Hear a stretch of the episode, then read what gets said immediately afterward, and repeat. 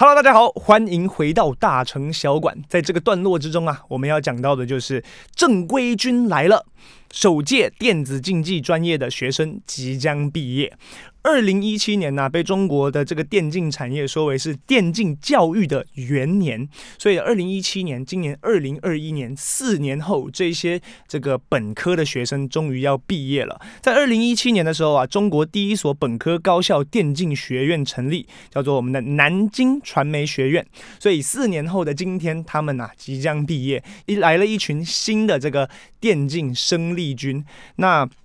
其实呢，现在在中国的电竞行业，初估统计啊，有五十万人的这个就业缺口，所以大家觉得说，哎，已经很多人纷纷想投入电竞产业了，但电竞怎么感觉还这么缺人呢？这个其实就要聊到，就是说，我们对于电竞，或者是说把电竞作为一个工作，它在认知上，我们有什么需要去啊、稍微改变一下的？那上海市的这个电子运动协会的秘书长朱庆庆就给出了说法，他说，高素质的电竞人才需要综合掌握经济学。管理学、传媒、计算机编程等领域的知识，多数的电竞从业者啊，与游戏无直接联系。那电竞专业的毕业学生啊，一般可以从事除了电竞选手之外，教练、裁判、职业经理人、赛事策划、执行、战术、数据分析等等等等，很多很多的相关产业，其实都需要相关人才去做这个投入啊。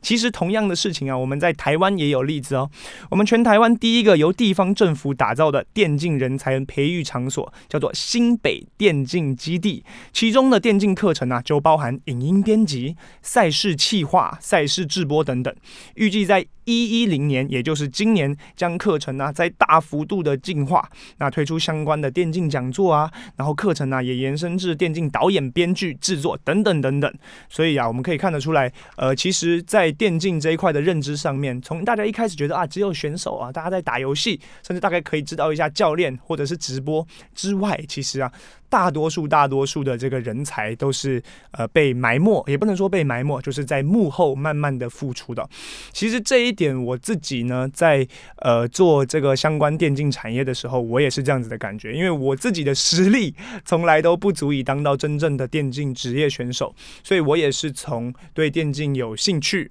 从这些兴趣啊慢慢变成就是在电竞相关的知识，或者是说比别人更多的知识之后呢，再用这些知识去转化。化成为我在电竞产业可以服务的一个呃就业的机会。那我后来是去当了他们刚刚前面有提到的所谓的职业经理人这样子的一个职位。我不直接的与游戏参与相关，但是呢会去辅导选手，让他们第一呃打出更好的成绩，呃获得更好的职涯。呃，也为这个战队呢去谋取更多的福利，这还只是，这还算是比较核心电竞的部分。另外，在电竞之外，我们可以看到更多的，譬如说赛事制作。我们去想象，如果我们跳脱电竞来看，我们说 NBA 这样子的大型的呃这个职业联赛。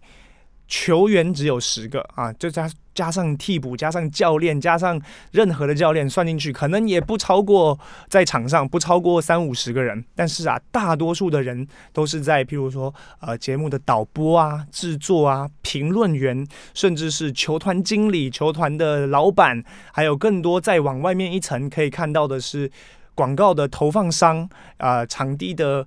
呃。营运商等等很多不一样的幕后人才，那其实电竞啊也同样需要这些人才。所以当我们说电竞人口有五十万的缺口的时候，其实指的并不是职业选手，而是我们刚刚说到的这些不一样的人才。那其实现在呢，很多学校都在逐渐的兴办很多不一样的这个所谓的电竞系或者是电竞的本科专业。但是呢，其实在我个人的观念里面，我并不觉得。这应该是要放在电竞系里面的内容，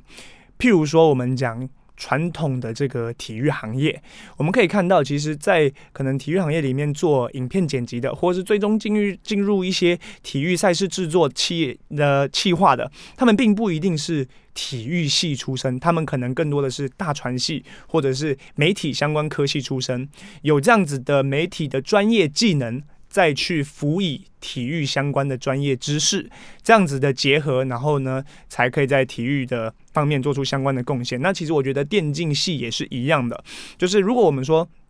今天我们开办这个电竞系，然后我招了一百个新生，那其其中呢，我们又教他们怎么当导演，又教他们影音。编辑又教他们怎么样当职业选手。其实呢，在这个系所里面会学到的东西是非常杂乱无章的，除非有很明确的去分门别类。所以，当我在面对所谓的电竞系或者是电竞教育这样子的一些说法的时候呢，我会更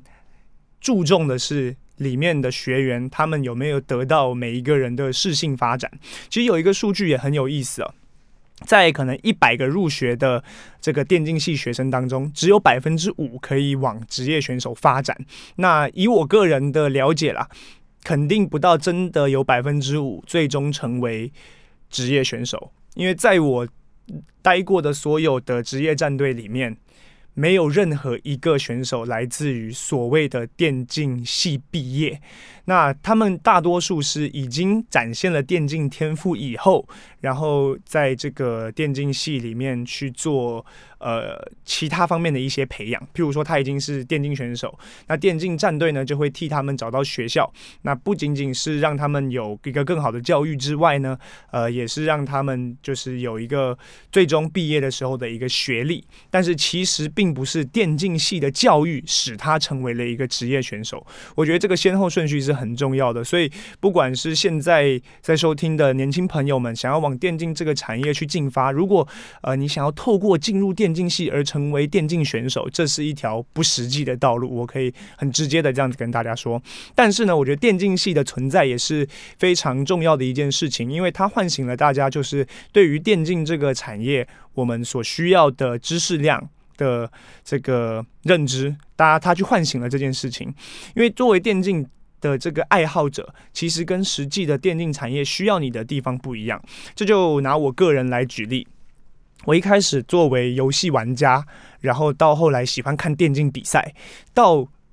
这个阶段为止，都还属于非常连业余都称不上，就是属于兴趣阶段。那从这个兴趣阶段到实际电竞职场，这中间的这个断层，其实最主要的就是出现在你对于这个产业它的运作模式有没有一个很明确的了解。我当时候作为这个。呃，业余选手，呃，不能说业余选手，就是兴趣玩家的时候呢，有参与了很多的这个电竞的相关活动，然后也会跟很多的前辈去请教，不论是说啊，电竞产业的盈利模式啊，经营模式啊。空缺的人才主要是哪些啊？等等的这样子的知识，才最终能成为你进入电竞行业的一个门槛。那我本身其实当时候是学经济系出身的，那经济系其实带给我的更多的是一种思维模式吧。那利用这样子的思维思辨能力，再辅以我在电竞相关的知识，最终啊成为了我进入电竞产业的这个敲门砖。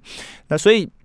实际上进到电竞产业，就像我们很多大学新鲜人一样，进入到职场，很多东西都是要从头学的。我也没有预期过，我一进到电竞战队，每天过的就是中午十二点上班到晚上十二点，而且一个月休不到四天这样子的生活。我也没有预期到，我其实比起。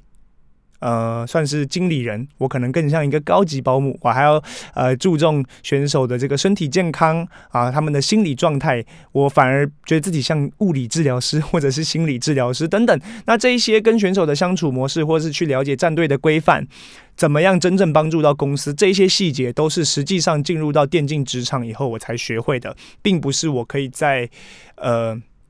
透过。看电竞比赛就可以学会的，所以在真正的喜欢电竞到把电竞当做职业，这中间有一段很大的出入。那我们在这边也呃分享一下，就是对于现在觉得自己对电竞有兴趣的这个年轻朋友们，或者是家里有对电竞有兴趣的这些家长们，呃，一个很简单的。思路就是说，首先第一个，我喜欢电竞，这个喜欢到什么程度？是我要把它当做职业选择，还是当做我的爱好兴趣就好？那如果要当做职业选择的话，再分两条路，一个就是我们去当真正的职业选手，但这个就是非常吃天分，并不是每一个人都可以做得到的。那利用呢，课余的时间，在完成好自己不管是学生或是当时的本分之后。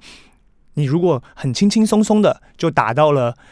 很厉害的分数，很厉害的排位，那就代表你确实有这个天分，可以往这方向去考虑。但是大部分的人是不行的。那这时候你可以往另外一条路去选择，就是作为电竞从业人员。电竞从业人员有一个有两个很重要的点，就是我们刚刚提到的，第一个。对于电竞产业，你的专业技能，譬如说你会影音编辑，你是很厉害的导播，你是很厉害的导演，甚至是啊、你你是金融界的，但是呢，你对电竞的金融很有兴趣，你是做建设的，我们来盖电竞馆，必须要有一个专业技能。再来第二点就是对电竞的。产业有专业的了解，不是我很会看比赛，我很会去 在网络上骂选手，这样子就是代表呃对电竞很了解。你是要对这个产业有所了解，那结合这两点，技术加上知识，才可以真正成为一个电竞的从业人员。那今天呢，我们把这个电竞选手以外的事情也来跟大家分享一下，希望对大家很有帮助。好的，以上就是我们今天的所有分享内容，希望大家喜欢。我是大陈，我们下。下周见。